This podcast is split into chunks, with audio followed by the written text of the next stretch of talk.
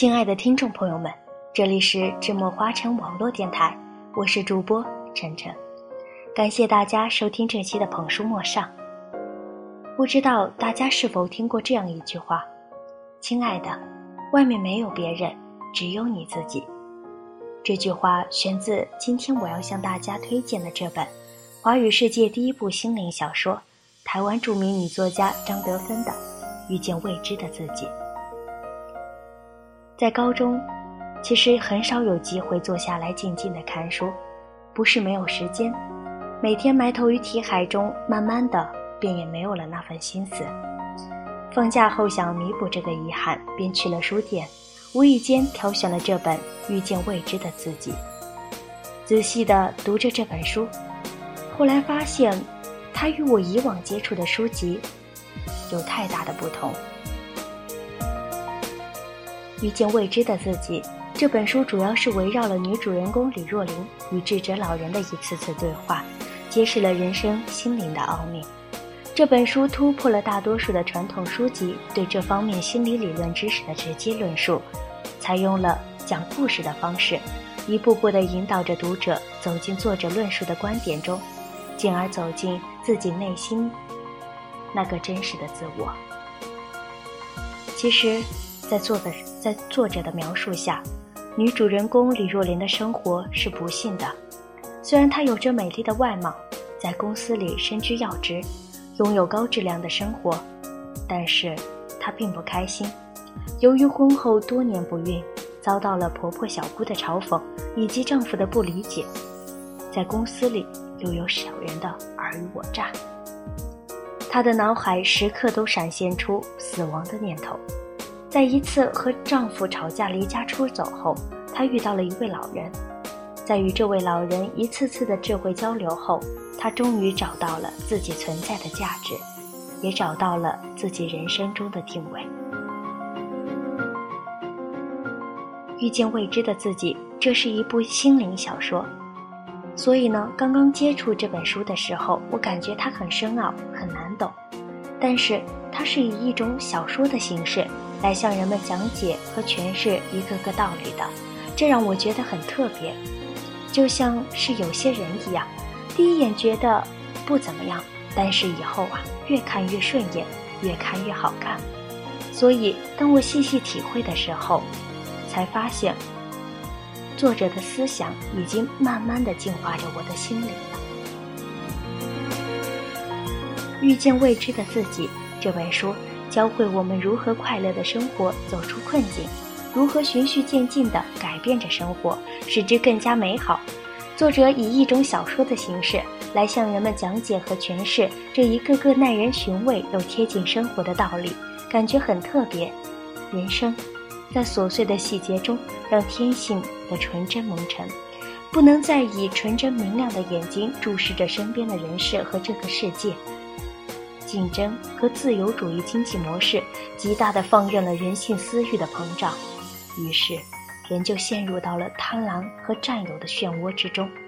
正如书中主人公若琳所言：“活着好累，以至于渐渐累到失去自我，以至于连我是谁这个基本问题都已经回答不清了。”正是因为失去了真实的自我。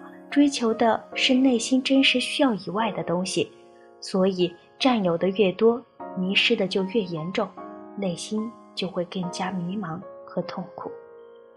所以，不管是在工作中还是在家庭中，压力越来越大，失望也就越来越多。因此，很多的人常常困惑着：为什么我常常不快乐？书中这位老者给出了答案。那是因为我们失去了真实的自己，没有学会用潜意识的方式去处理情绪。记得老人曾教导若琳说：“你不是你的工作，你不是你的表现，你不是你的成功，你不是你的失败。这些外在的东西丝毫动摇不了你那个内在的真我。看清楚小我的虚假认同。”是啊，人们常常用许多信念、价值观。态度标准来约束自己，也来衡量和批判他人，这些就是我们每日所想的基础。可是我们从来不去检测我们思想的基础，从来不去检测我们思想的正确性。生活中发生的一些事情，我们会根据我们的经验和掌握的知识去判定它，不管它带给我们的是快乐还是痛苦，其大多数都是我们思想导致的。很多的事情并不是它自然发生，而是我们自己选择的，是我们自己选择导致他们这样。或那样的发生了，正如书中所说的，事件本身都是中立的，因为同样的事情发生在不同人的身上，就会产生不同的结果。所以，当情绪不好时，就请在心中默念：“我看见我寻求被虐待的痛苦感受，我全心的接纳这种感受，放下对他的需要。”我们人受苦的最大原因，就是因为抗拒事实。臣服的第一步，就是要先看到自己的抗拒，而且看到自己的抗拒是徒劳无功、无济于事的。所以我不会继续在上面撒盐，我会努力的让伤口好好愈合，使自己的情绪和心灵恢复健康。快乐或不快乐，决定权在于你自己。事情的最后结果也是我们自己的选择，与别人无关。不停地向外界抓取，去抓取本不属于我们自己的东西，当然会痛苦，也当然会失落。要正视自己的想法，真正的快乐是自己给予自己的，别人给予不了。不要找错了方向，想要快乐，首先要平静地接受生活中的不快乐。正是我们的不幸，学会臣服于自己的不完美的人生事实当中，甘心的去接受，慢慢的找到一条可以使自己喜悦的路，不在以前，只在当下。当然，快乐并不等于肤浅，恰恰相反，真正的幸福来源于对生命深刻的认识和理解。从这个意义上说，思考。孤独、痛苦、彷徨、坚持、执着，就是获取人生幸福的必由之路。只不过要有技巧，能够使自己在恰当的时候陷入沉思，感受快乐；也可以在恰当的时候打开心怀，投入生活，变得真正的开心快乐起来。